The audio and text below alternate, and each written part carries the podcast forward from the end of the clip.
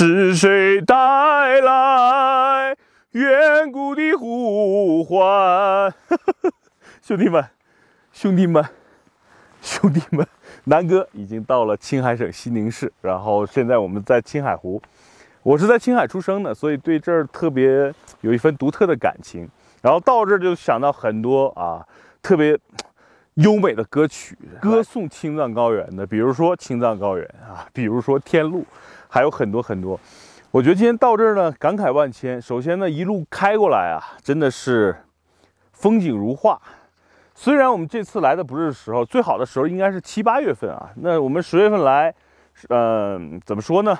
就是草比较黄了。但是啊，你会看青海湖现在人少了，人少呢就便于我们自己出来溜达，对吧？第二呢，虽然草黄了，但是是别有一番的一种景象，对吧？是有一种。金灿灿的丰收的感觉。废话不多说，咱们先聊探界者，然后咱们再谈情怀啊。这是一台我们公司自己员工的车啊，所以这台车我可以随便的夸它，也可以随便的吐槽它。自己的车为什么要拍这个车呢？因为这个是我比较推荐的 2.0T 的车型。但是呢，比较遗憾，这是 2.0T 的次顶配。我一会儿会在视频中给大家告诉大家为什么。次顶配不太值得买，要咬咬牙一步到位上顶配，好吧？首先咱们说探界者，我觉得从三个字开始说性价比。为什么要聊性价比呢？我为什么喜欢这辆车？是因为第一，南哥买所有的车几乎都是基于性价比去考虑的，因为我觉得车这个东西是一个消费品，而且我换车又比较频繁，如果买性价比不高的车，那损失就会很大。对吧？第二，咱们都是居家过日子的，对吧？上有老啊，现在南哥还没小，但是最近养了些柯基哈，也挺费钱的。你需要考虑到啊，照顾家人啊，照顾到养公司啊，对吧？所以小伙伴们吃喝拉撒都要顾及到。所以我觉得，作为一个居家男人，并不能太多的去为了什么骚气，为了浪去买车。所以，可能性价比也是我考虑的重要的一点。第三点呢，就是大家的固有思维啊，是美国的车特别便宜，对吧？中国的车贵。但是咱们拿这辆车举例啊，同是雪佛兰，同是探界者，咱们拿 1.5T 举例啊，1.5T 的探界者在美国的售价是2.1万美金起，折合成人民币呢，差不多十四万到十五万之间。那在国内也一样，你现在买最低配的探险者 1.5T，配置几乎差不多，在国内的售价。也差不多，也就十五六万，所以基本上中美同价。二点零 T 的车型呢，在美国的售价呢是三万美金左右，在国内呢，你算下来也差不多。所以呢，这个雪佛兰的探界者是能够做到中美同价的一个车型，所以我觉得价格上是 OK 的。然后说说配置啊，我为什么喜欢顶配车型？因为我想要的配置都有，比如说啊，大家都知道我喜欢什么啊，通风座椅，音响呢啊，BOSS 的。然后呢，电动的后备箱，所以整体来说，呃，顶配的探界者为什么我喜欢？就是同样这些配置，如果你选它的兄弟车型，比如昂科威，就奔着三十万去了，对吧？那同样配置探界者顶配车型，二十五万以内就能拿下，所以性价比非常的高。OK，咱们重点说说这个次顶配的车型，其实在市场上销量也挺高的。我也问了一下我们的这个小马同学，他因为他是车主嘛，他当时觉得买这个车其实就是咬咬牙。买的了，为什么没买顶配呢？因为顶配车比它贵了差不多一万多，不到两万。他觉得那一万多两万对他来说啊压力就比较大了，所以他放弃了顶配车型。但是现在想想，他还是有点后悔了。但是他真的想咬咬牙，应该直接上顶配了。我说说这台次顶配啊，这个兄弟买来之后呢，有几个它的改造点。为什么要改造呢？就是因为不行，主要几点。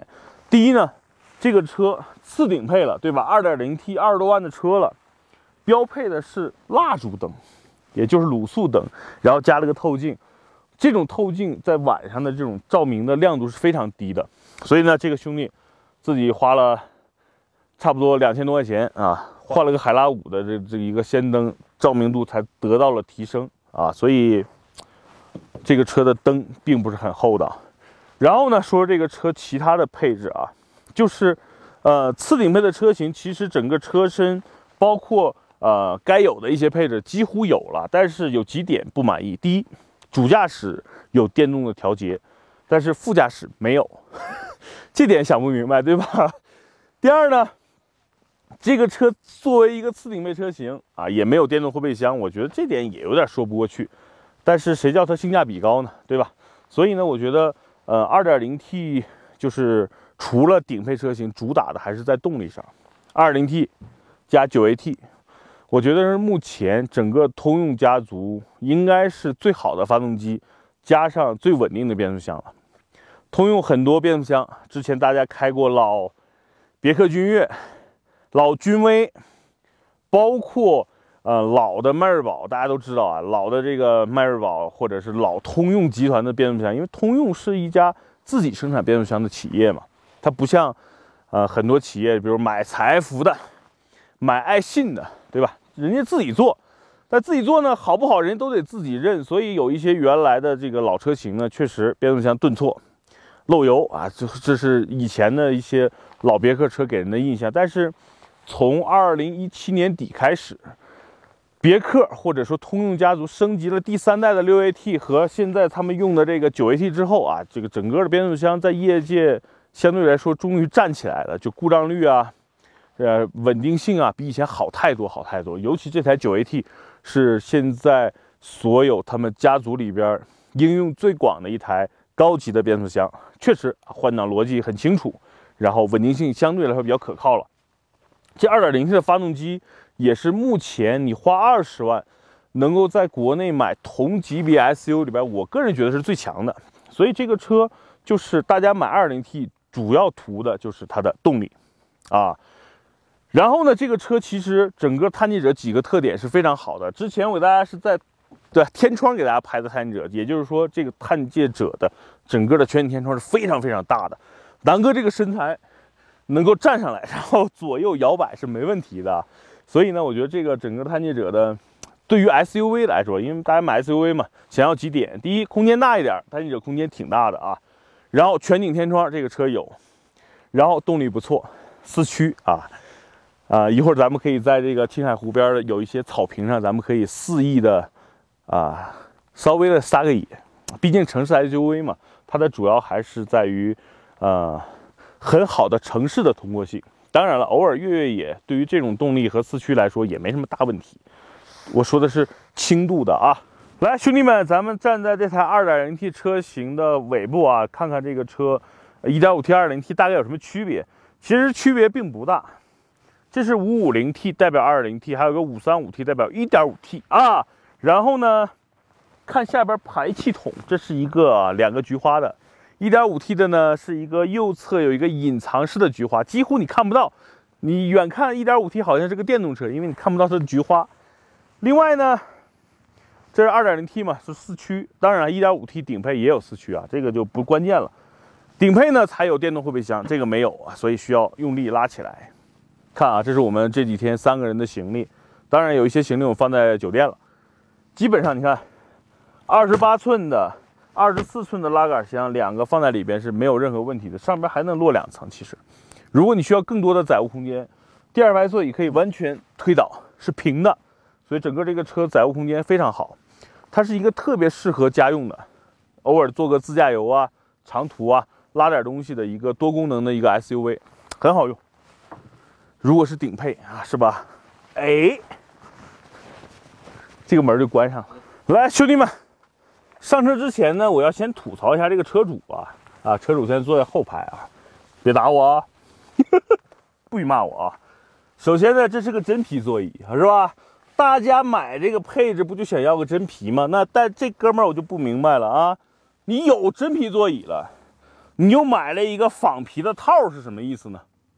对吧？而且这仿皮套一看就是特别廉价的汽配城风格啊！这点我必须吐槽一下你。而且你既然已经放一个套了。你上面又放个屁垫是什么意思呢？对吧？所以我觉得啊，在我看来，这个东西，还有这个东西是完全没必要要的。这这批座椅手感摸上多好啊，对吧？你看，你看，这完美的阐释的汽配城的东西真的不能要啊。OK，这个这这这都不是重点啊，咱们先先先给人家弄上，不然人不让我开这车了啊。啊，坐上来，哎。关门，来，兄弟们，南哥这个身材上下这个车非常非常的舒服啊，这个车整体来说，呃，驾驶的空间非常的好，座椅的这种包裹性，包括座椅的舒适度 OK。然后说说该吐槽几点啊，第一，作为一个次顶配车型啊，二十多万，这个方向盘不是真皮的，然后这还是我们小马哥自己啊，汽配城啊缝了一个真皮的方向盘，哎，这点呢，我觉得吐吐槽吧。但是呢，这个多方多功能方向盘还是不错的，像整个定巡航啊。整个多媒体控制啊，包括蓝牙电话都 OK。然后这个车有单有的美系车有的这种方向盘下边隐藏的按钮，音量的调节在在右手边，左手边啊你能摸到的是这个，比如上一手下一手的这个切换。所以呢啊，有很多人可能开了一年都不知道有这个功能，因为你开车可能就只只这么扶方向盘了。你要仔细摸一摸上面别有洞天，是有机关的。然后再说说什么呢？整个这个车内饰其实跟它兄弟车型昂科威比呢，就廉价了太多了。但是啊，但是这个车的内饰去年在美国获得了沃德十佳的内饰啊，怎么说呢？可能也就是中美对审美的判断不一样吧，对吧？你看，在美国他们认为美女，中国的东方美女是那个样子的，眼睛对吧？这样，美国人觉得中国美女应该是这个样子。所以呢，我觉得可能就是审美的差异导致了，啊，你看我们觉得这个车内饰真不咋地哈，但是呢，美国人竟然把它误评为了沃德十佳。相对来说，这个车的内饰就是走简约风，有点像，呃，上一代凯美瑞啊，或者上一代雅阁的那个范儿，就是以务实为主啊，虚的八的这个虚头巴脑的什么都没有啊，就是给你个屏，啊，还是个触摸屏，然后呢，多媒体操控、空调操控就完了。我觉得还不错，整体的这个内饰的做工，我觉得基本上这两年通用在装配工艺上，基本上能够达到和丰田啊类似凯美瑞那种装配工艺。我觉得这点是要这个整个对美系，尤其是通用啊点个赞的。当然了，美系还有那个不是很争气的福特，目前的装配工艺啊，这个长安福特你们懂的啊，不吐槽了啊。整个这个车内饰的做工还是不错的，但是有几点是显得很廉价，比如说你放眼望去。这个啊，手套箱的这个盖儿，这就是一个大塑料啊做的这个纹理的处理，真的，一看上去就是一个非常廉价的塑料，这块是是要吐槽的。第二呢，整个面板上面用的是比较硬的，全都是硬塑料，没有用搪塑，所以这点呢，啊，也稍微算吐槽一下吧。但是这个车该有的功能还是不错的啊，比如说你像安吉星，安吉星。大家可能用习惯的，可能要比自己用导航还方便。为什么呢？一键呼叫小妹妹嘛，你的私有小秘书马上就会为你服务。比如说我要去哪儿导航，哎，我要问什么事儿啊，都可以找安吉星来，来来来沟通。然后还有一键的救援等等啊，所以整个这个车主嗯主打的还是以务实为主吧。呃，座椅是这样的啊，我这边啊所谓的主驾驶位，电动调节真皮，OK。副驾驶是真皮，但是是手动调节。作为一个次顶配车型，我觉得稍微有点过了啊。座椅有加热，但是没有通风，我觉得这个算合理。后排的空间也没有问题。之前给大家测过这个车的啊后排的这个乘坐空间了，因为这次我们带了很多行李啊，还是比较乱的，我就不坐在后排跟大家聊了。整体来说，因为它有全景天窗，整个车开起来又很通透，然后整个的空间相对来说又比较大。我觉得整体来说，这是一个紧凑级 SUV 里边空间比较大的车了。呃，这个车的内部空间，我个人认为跟福特锐界七五基本上，因为锐界有七座的嘛，就跟五座的锐界基本上能达到一个啊差不多的水平。后备箱比锐界稍微短了一点点，所以这个车是紧凑级 SUV 里边空间算比较大的了，比什么马自达 CS 杠五啊，比 RAV4 啊，啊叫荣放对吧？比那个奇骏啊，包括新款的 CRV 是要大的，包括啊，这个车跟加长的途观 L 的空间基本上也在一个水平上，所以我觉得这个车空间没有任何的担忧。然后价格啊，我觉得也是它的一个杀手锏之一，就是它是目前刚才说这么多车型里边，那咱们拿最高配的动力来说啊，比如 2.0T 应该是最便宜的，所以对于买一辆车，对吧？如果你在意的是内饰。你可以去选昂科威，如果你在意的是动力，那这个车跟昂科威是一样的，对吧？那我觉得啊，差了好几万块钱，还是这个合适。这些我说完了，那我跟大家说说为什么我推荐大家买顶配车型。灯我不说了，刚才说了，顶配车型 LED 的光源，除了顶配车型，其他车型都是卤素灯泡，这点是有点过的，所以我推荐大家买顶配。第二，主动安全。二零一八年，美国要求它所有市售的车辆都标配啊主动安全系统了，但是它对于国内没有强制要求，但是我觉得那个东西真的是好用，关键时刻真的能救命。为什么呢？你像 ACC 自适应巡航，在你高速的时候，跟比如跟随的这种这种感觉，真的是能减轻很多人的这个驾驶的疲劳度。第二，它有主动刹车系统，关键时刻真的是能救命的。第三点呢，它有车道偏移啊等等这些安全的这个所谓的提示，对于行车安全有很大的提升。所以不要看这个顶配车型和次顶配差了可能就两万块钱不到啊，但是这一套安全系统，我觉得它的价值就值两万多了。说完安全系统，可能有有的人觉得哎这玩意儿有的有有用没用的无所谓，那我就跟大家说说顶配车型比这个车多的一些更实用的配置，LED 灯肯定实用对吧？BOSS 音响。BOSS 音响对于一台这种 SUV 你日常开的话，其实是很有用的，因为你要听些音乐嘛。那个音响的那种音质是要比普通的这种喇叭要好很多的，逼格要好很多。你看中控台区域，如果你是 BOSS 音响的话，这块儿就是 BOSS 了啊。所以 BOSS 音响是很实用的。还有一点，我很看重的一点，通风座椅。通风座椅对于夏天开车真的是一种。哇，完美的一种享受。为什么呢？有的时候一下车，无论是男司机、女司机，你下车发现后背都湿了，那个印儿太难看了，对不对？那有通风座椅，基本上呢，从屁股到腰凉飕飕的，挺舒服的。所以那个东西你一旦用上之后，你很难，对吧？在开没有的时候，就会觉得特别难受。这是一个很实用的配置。还有一点是什么呢？电动后备箱。哎呀，有的时候你拎着，比如从超市出来，对吧？拎着很多行李，你需要把行李扔在地上。那如果啊，你在这个地上正在下雨，你放在地上吗？对吧？所以电动后备箱逼格是有的，它实用性也是有的。拿脚一扫，哎，人家噜开了，再扫一下关门了，很用很实用的呀。所以，鉴于这些配置其实只比这个次顶配贵了两块钱都不到，对吧？我觉得是很值的，其实就一套安全系统就值这个价了。你改一套灯要花多少钱？LED 的，对吧？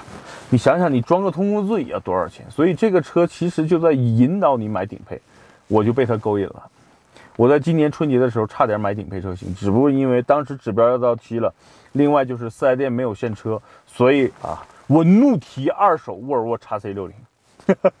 所以那台二沃尔沃 x C 六零实际上是。这台顶配 RS 版本探界者的替代品，好吧，我们要去逛青海湖了。简单的这个车静态的评测先到这儿，拜拜，兄弟们。我曾经毁了我的一切，只想永远的离开。我曾经堕入了黑暗，想挣扎无法自拔。我曾经像你，像他，像那野草野花。绝，望着，也哭也笑，平凡着。